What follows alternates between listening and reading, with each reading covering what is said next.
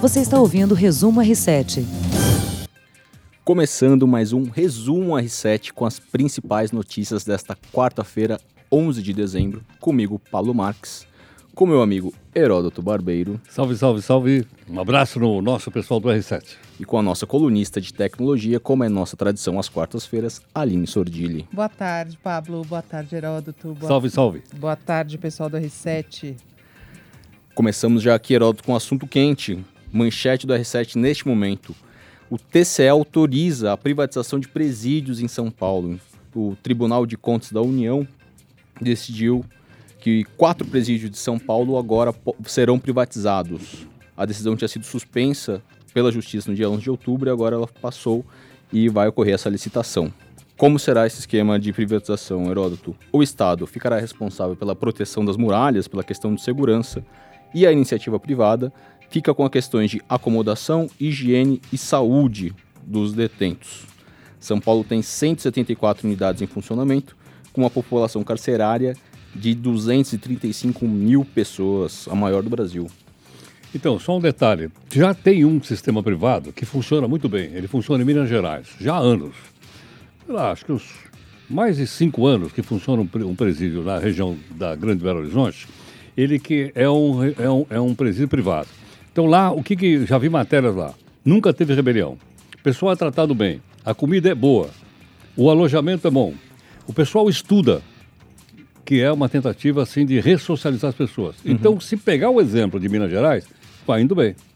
Acho que a questão aí, a discussão, é mais de caráter ideológico do que de funcionamento. Ou seja, daqueles que acham que a iniciativa privada pode entrar em determinados setores da economia e outros que não, uhum. que é o Estado. Né?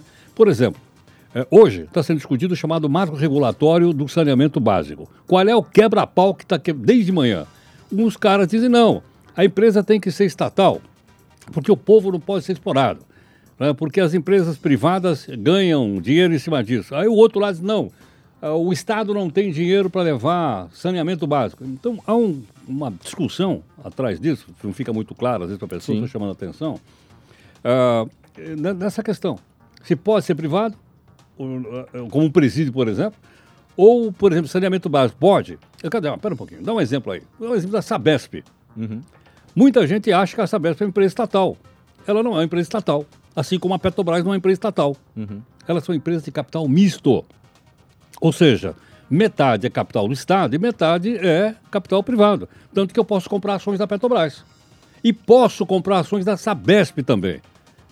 Estou falando isso porque nós, inclusive, ajudamos a fazer uma bruta confusão, chamando de estatal aquilo que não é estatal, companhia mista. As ações da Sabesp, por exemplo, são vendidas na Bolsa de Valores de Nova York. Uhum. Eu não estou dizendo que está certo ou está errado, estou apenas explicando como funciona. Claro. É, não é? Como uma briga é, de ordem, vamos dizer, ideológica entre aqueles que acham que tem que ser do Estado e aqueles que acham que a iniciativa privada pode participar, ela está entrando aí no setor. Mas os presídios eles seriam privatizados ou seriam público-privados? Seria público-privado, uma não. PPP. Público-privado, PPP. É. Tá. Como tem em Minas Gerais, tá. esse sistema de Minas Gerais. É, valeria por 15 meses iniciais esses contratos e depois poderiam ser prorrogados por até 5 anos. O governo de São Paulo está otimista e acredita que sete empresas devem se interessar por esses, por esses quatro presídios no estado. Agora, Heródoto, 235 mil pessoas só no estado de São Paulo é uma população bem considerável. Sem dúvida. Só que tem um detalhe. Outra coisa que a gente não sabe. A gente não, diz que o Brasil, como é que é, é tem a, a quinta maior, a terceira maior população carcerária do mundo. Não é verdade. Porque a população carcerária é medida em 100 mil, assim como mortes também são medidas em 100 mil. A hora que você faz essa medida, nós caímos para 23 ou 24 lugar.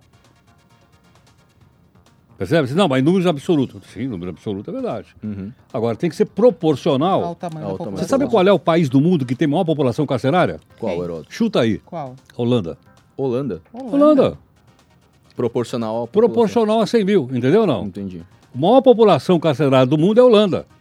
Porra, mas a Holanda é um lugar seguro, bacana, a gente gosta de... É, eu não conheço Amsterdã ainda, mas um dia eu quero conhecer, que é, que é muito bacana. Um dos poucos lugares que você não conhece, né? É, não, não, não mas ah. não conheço. Mas então, quer dizer, se a gente não fala as coisas assim com um pouco mais de detalhes, uhum. né, em vez da gente informar, a gente acaba é, repisando numa coisa que tecnicamente não, se, não, não fica de pé. Bom, vamos seguindo acompanhando essa, essa notícia. Vamos ver como é que vai ser essa, esse interesse das empresas, como que elas vão vão gerir. Porque elas vão ganhar próximo. dinheiro, lógico. Empresa Sim. privada quer ganhar dinheiro, certo ou não? Claro. Ela tem que ter Claro. lucro. Senão, senão não é empresa privada. Heródoto, voltando num assunto que nós já conversamos aqui uma outra vez, a CCJ do Senado confirmou a aprovação do projeto sobre a segunda instância, que nós discutimos já há algum tempo aqui nesse podcast. Então foi aprovado ontem em primeiro turno, hoje foi aprovado em segundo turno, é uma proposta do senador Lazer Martins do Podemos do Rio Grande do Sul, e agora o texto deve seguir para a Câmara dos Deputados, se não for apresentado recurso para votação em plenário. Diante da complexidade do tema, os parlamentares avaliam que o projeto deverá ir para o Senado, plenário do Senado. O presidente da casa, Davi Alcolumbre, já adiantou que o projeto deve ser votado só no ano que vem, Heródoto. Porque ele disse, já disse também o seguinte: se chegar no plenário, ele não vai colocar em votação. Uai, mas por quê? Porque, segundo ele, tem um acordo lá com o presidente da Câmara, o Rodrigo Maia, que primeiro deve ser aprovado a emenda constitucional, que é uma PEC, que está lá na Câmara. Isso daí não é uma PEC, isso aí é uma proposta ordinária, comum. Ela, ela poderia andar muito mais rapidamente. Outra coisa também precisa ser informado. A proposta do Senado é, é, é, é uma proposta para mudar o Código de Processo Penal. Ponto. Não é para mudar a Constituição. A proposta da Câmara é para mudar a Constituição do país, que é um negócio mais complicado. Então, teria muito mais chance de andar rapidinho. né? Essa do Senado, aliás, eu conversei com o Lazier ontem à noite, Entende? Muito mais fácil de andar do que a da Câmara. Mas por questões políticas, por questões de entendimentos políticos, o Alcolumbre disse, ó, se ela, se ela chegar aqui, e vai chegar, porque se nove senadores fizeram um pedido, ela não vai direta para a Câmara, ela vai para o plenário do Senado. Se ninguém fizer, ela vai direto, porque é terminativo. Sim. Mas pode ter certeza que vai ter mais de nove lá pedindo para ficar no Senado. Sim, é um assunto que está em, Em outras palavras, eles estão empurrando com a barriga essa história da volta da prisão em segunda instância. Sim, que é uma discussão que voltou a ganhar força no Congresso após o STF mudar seu entendimento sobre a possibilidade E também da prisão. pressão que a população está fazendo, porque ninguém aguenta mais saber que o cidadão já foi condenado em não sei quanta instância e o cara está livre aí. Sim, foi, Ontem mesmo soltaram o pesão, pô. sim. E foi essa decisão que libertou o ex-presidente Luiz Inácio Lula da Silva. Também. Então é por isso, por essa questão política, que envolve vários políticos que estão hoje na mídia por conta de corrupção e casos envolvendo corrupção, que faz que tanto, tantas pessoas estão interessadas nesse assunto e segue discutindo e provavelmente seguiremos falando sobre isso aqui nesse podcast. Vamos falar de coisa boa? Agora, o brasileiro está muito otimista. Você está otimista, Heródoto? Eu tô, Você eu está tô. otimista, Eu tô Aline otimista. Sordilli? Eu tô otimista. Os brasileiros também. Metade eu da sou população. otimista, né? Eu sou uma pessoa otimista e já é diferente. metade da população brasileira acredita que a economia vai melhorar em 2020. Esses dados são da pesquisa divulgada nesta quarta-feira, nesta quarta-feira pela CNI, Confederação Nacional da Indústria. É confiança, hein, Heródoto? 49% dos brasileiros acreditam que a situação vai melhorar. Então, agora veja que interessante. Eu acho que 49% da população brasileira não tem conhecimentos técnicos. Não tem. Sim, é um, um otimismo É um pelo otimismo otimismo. meio vago, É. assim. Não, é então, um mas é o otimismo pelo dia a dia, É. pelo cotidiano. Sim. É, né? Porque o Aham. cara vê as lojas mais cheias. Aí o cara vê a tal da Black Friday vendendo mais do que vendeu no ano passado. Aí ele vê o pipoqueiro vendendo mais pipoca. Então eu acho que é um sentimento muito legal esse, da gente medir as pessoas pelo seu conhecimento do dia a dia, seu cotidiano. Às vezes como dona de casa, às vezes como trabalhador comum, mas o cara percebe que as coisas estão mudando. né? E a impress... aí se olhar do lado técnico, o lado técnico está apontando que vai haver uma recuperação. Sim, agora só 24% acredita que vai piorar. É pouco, né? Não, 24%, é, é, um em cada é, quatro. Agora também, é, lógico, também depende do setor que o cara trabalha. Pô, desempregado, meu, já pensou? É. É, né? É, tô mas é um dos mas assuntos vai piorar. A questão do emprego é um dos pontos que os brasileiros acreditam que vai melhorar. Segundo essa pesquisa da CNI, 30% das menções foram que o desemprego vai melhorar no próximo ano. É provável. Só que tem um detalhe também, uma coisa mais complexa, que é o seguinte: está mudando a relação de trabalho. Essa relação de trabalho que nós temos aí é de 1942, época do Getúlio Vargas. Sim. O mundo mudou muito, a relação de trabalho mudou muito. Então nós temos que olhar para isso para ver para onde vai isso. É ou não é? Bom, essa pesquisa ouviu 2 mil pessoas em 127 municípios entre os dias 5 e 8 de dezembro e tem dois pontos percentuais de erro. Mas otimismo é o que está Tá na prevalecendo entre, entre Que os bom. brasileiros. Eu estou otimista com o Papai Noel. Tá otimista com o Papai Noel? Heroto, agora mais um assunto polêmico. Nosso ministro da Educação, Abraham Weintraub, foi, afirmou que as universidades são centro de drogas. O ministro foi convocado para a Comissão de Educação da Câmara dos Deputados para esclarecer declarações dadas em uma entrevista sobre plantação de maconha e produção de drogas em universidades federais, Heródoto. E aí? Ele está lá desde manhã. Tá. Ele- é, começou às 10 da manhã, continuou a tarde inteira lá e houve lá muito bate-boca entre ele e deputados da oposição, entre deputados da oposição e da situação, Sim. com acusações mútuas de lado a lado. Então acho que isso aí não vai, não, não vai esclarecer muito, porque quando você parte para a ignorância, para o bate-boca, né, você sai do campo racional e entra no campo emocional. E o ministro adora um campo emocional. Né, né? A Uni Ele já adora um negócio desse. A Uni já convocou manifestações. Durante a, a fala do ministro, o deputado Marcelo Freixo saiu da comissão em protesto. A deputada Alice Portugal bateu boca com o ministro. Então é um assunto que está super quente lá em Brasília e começou com uma decisão da Associação Nacional dos Dirigentes das Instituições de Ensino Superior. Os reitores pediram essa, esse esclarecimento do ministro para que ele apontasse, então, provas de que isso realmente estava acontecendo nas universidades. E o que, que ele fez lá? Ele pegou as reportagens que ele tinha, publicado em vários veículos de comunicação, e colocou lá. Uhum. E aí? É, a, a entidade, ela- a entidade fala que o, o ministro está nutrindo ódios pel- pelas universidades públicas. Uma questão- é outra questão ideo- ideológica, é ou não é? Uhum. De novo, é a esquerda contra a direita. Eu não estou dizendo quem está certo quem está errado, não estou pedindo opinião. Apenas estou esclarecendo que aí é outra briga entre a esquerda e a direita. Isso é próprio de um país democrático. Sim. É ou não é? Sim. País democrático é assim, um cara fala uma coisa, outro fala outra. É ou não é? A gente ouve o outro fala. É, é a democracia. Seguimos nessa discussão também. O ministro provavelmente vai continuar se posicionando sobre isso. As universidades e os estudantes vão continuar indo contra o ministro. E a gente vai agora falar sobre tecnologia, Heródoto. Aline, o que É você, mais calmo. o que, que você É, um traz para esse mundo de tecnologia para gente nesse, Hoje, nessa quarta-feira? você que bem me alertou, o Google soltou ah, as buscas, ah, termos e buscas mais feitas pelo brasileiro dentro da ferramenta Google no ano de 2019.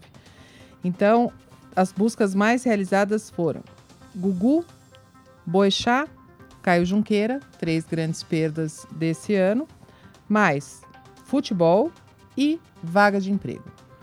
É, a primeira posição é Copa América. Copa, Copa América, América. foi aqui no Brasil, fomos campeões em cima do Peru, no Maracanã, então o termo realmente se destacou nas buscas do Google. Segundo lugar é ta- tabela do Brasileirão. Futebol também, as pessoas querem saber. Tem muito a flamenguista neste mundo também, né? E é uma- um campeonato que dura, né? Então a pontuação vai e vem, sobe, desce e tal. Depois vem Gugu, em terceiro lugar. Que apesar de Vagas ser super recente, super recente, isso é uma coisa que chama atenção, que é bem lembrado, que eu queria explicar. Isso aqui são todas as buscas de 2019 inteiro. Então é cumulativo. O Gugu faz duas semanas. morreu agora 22 de novembro. Então, em duas semanas, ele já chegou a terceiro lugar do, do termo mais buscado dentro do Google. Depois vem vagas de emprego e lá para baixo, Boechat em oitavo e Caio Junqueira em décimo lugar. O Google faz algumas divisões dessas buscas. Uma delas são acontecimentos do ano. Copa América de novo, em primeiro lugar. É, Copa do Mundo de Futebol Feminino, que realmente foi de grande repercussão, né, mundialmente falando, não só no Brasil. Aqui no Brasil as pessoas realmente aprenderam a acompanhar o futebol acompanhar feminino, né, futebol Herói? feminino, né? Legal. Ótimo. É, Libertadores, terceiro tema, futebol, futebol, futebol. E aí depois a gente entra em grandes casos que o Brasil passou, que foram Brumadinho, Suzano, que também repete o fenômeno Gugu, que é um caso regional, é um caso de São Paulo, né? E que em um É da mês escola lá de Suzano, né? É. Isso. Tá. e que em, é, em pouco tempo ela também já está entre as mais vistas do ano. Caso Neymar, com a, a menina Nájila, né? Caso Sim. Neymar, já- as pessoas já buscam por essa expressão, caso, Caso. Neymar. É, Amazônia e reforma da Previdência. Acho que isso é muito curioso, né? Perceber como as pessoas buscam, né? Busca É. a tabela do Brasileirão e não, sei lá, classificação do Brasileirão. Tem uma tabela, preferência, querem tabela. tabela. Né? E é, dentro da área tecnologia, o Google apresenta a lista de pesquisas mais feitas nesse ano, tirando Amazon Prime e o Face App, aquele polêmico aplicativo russo que envelhece e, e rejuvenesce. É, tudo é aparelho de celular. O brasileiro, o que, que ele faz na vida? Buscar modelo de aparelho celular. Tô Co- falando.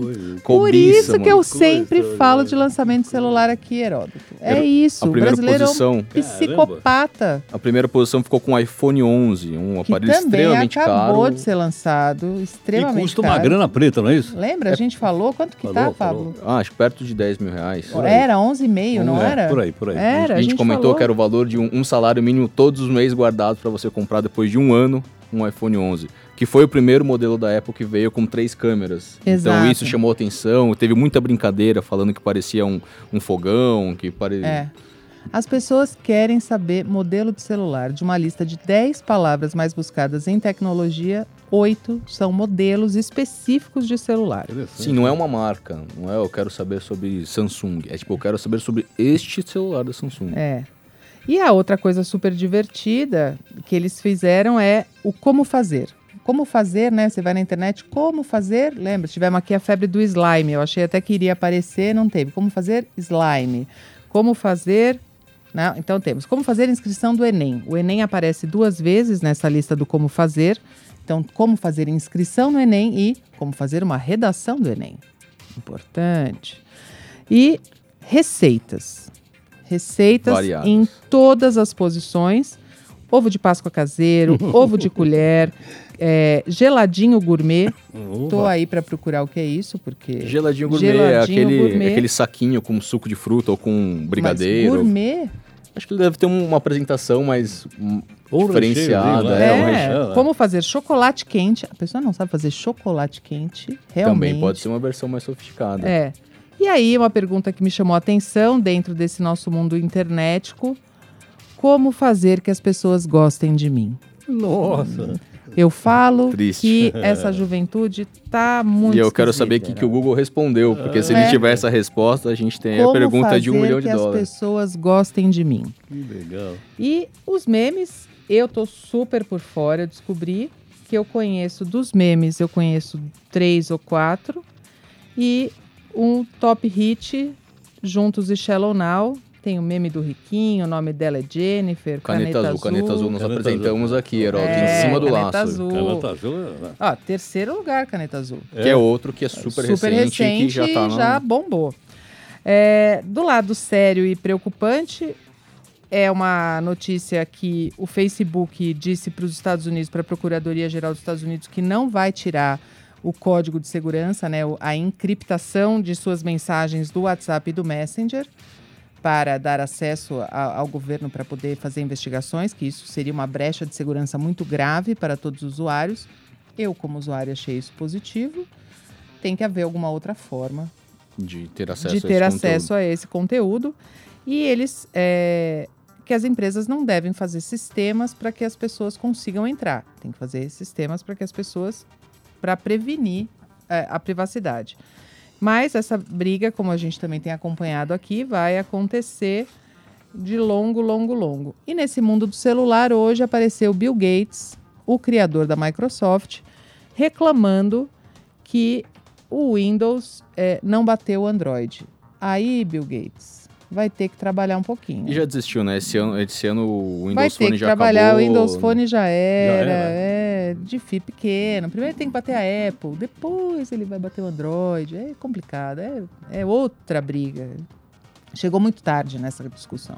Tinha potencial. Tinha eu, eu potencial, acreditava tinha potencial. Hoje tinha várias outras notícias interessantes, mas essa do Google, como são várias listinhas, aí acaba tomando mais tempo da É uma gente. lista incrível, a gente tem no r7.com um compilado dessa lista, tem galeria mostrando que se você não lembra quais são esses memes, tem galeria com os memes lá para você conhecer ou então para você compartilhar, vale entrar. E nós ficamos por aqui nesse programa. Até mais. Até mais, gente. Tchau, pessoal. Boa tarde. Até Você ouviu Resumo R7.